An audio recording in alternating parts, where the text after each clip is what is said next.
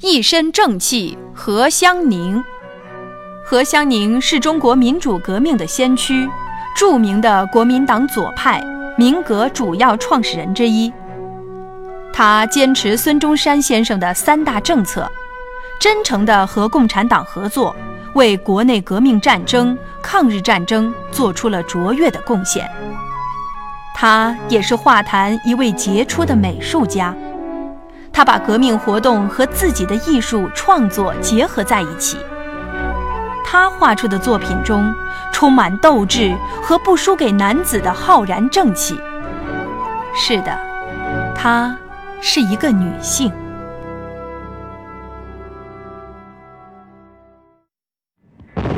一九四一年底，太平洋战争爆发，香港沦陷。何香凝老人带着儿媳妇儿和孙儿家人逃离香港，进入中共领导下的东江游击区，几经转折，到了桂林。你看，想住在芙蓉路八角堂那里，行不行？好，好，好，好，谢谢你，总是劳烦你。哎。瞧你这话说的，见外了不是？你先好好住着。香港那边乱着，这里是中共领导的地区，你放心住着。香港沦陷，唉。何香凝后来带着儿媳从八角堂搬到了桂林的观音山下，过着清贫的日子。哎，妈，搬来桂林的观音山下，这环境还是不错的。哎，你怎么又在画画了？妈，不是我说你，你要多休息一下。我闲着也是闲着，而且也可以卖了贴补家用。哎，我懂。可是，闲着这个世界也到处都是乱的。谁还有钱来买我们的画呀？我去买一些小鸡小鸭的，咱们也可以自给自足。也好，我们种些菜，自给自足。妈，这个我来就好，您歇着。虽然我老了，但是我也能行。难道你嫌弃我？怎么会呢？我只是，我只是觉得。您老了，还不能安安心心的过日子，我看着心疼。你嫁到我们家，咱们就是一家人，妈懂。但是现在时局不稳，别说这个了，走去瞧瞧你买来的小鸡小鸭。哎，日子虽然清贫，但是至少很安稳。但是这一份平静。却在这一天打破了。谁呀？哎，你好，请问何香凝老先生住在这里吗？你是谁？我不知道你说的是谁。哎哎，别关门，别关门！我是蒋介石蒋委员长派来送信的，这是蒋委员长亲笔写的一封信和一张支票。不需要，妈。你怎么出来了，何香凝老先生？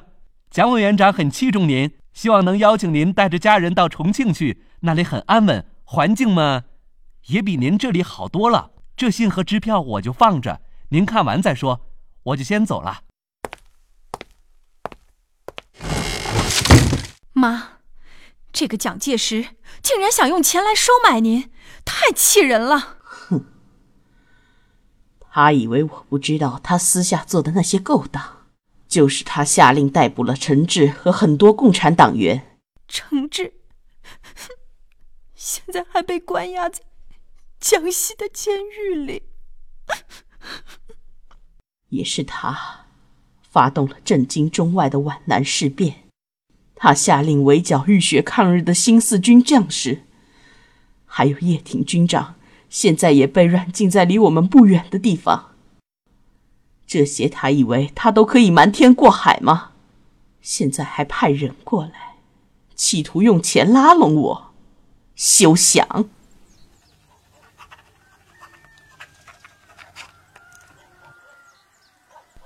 妈，你回他什么？闲来写画营生活，不使人间造孽钱。我们把这些退回去，让他死心。我何香凝绝对不会向他蒋介石妥协。另一边，蒋介石试图收买何香凝失败之后，仍旧不放弃。他委派张将军继续劝诱何香凝。哼哼，这个何香凝果然是有思想的老先生。不过这么轻易就放弃，就不是我了。这次衡阳失守，日军已经逼近广西了。张将军，你再去拜访拜访何香凝老先生，就说希望他能为家人着想，一起到重庆去避难。是。我记得我上次就已经谢绝过蒋委员长的好意了。何老先生，您不为您自己，也为家人着想。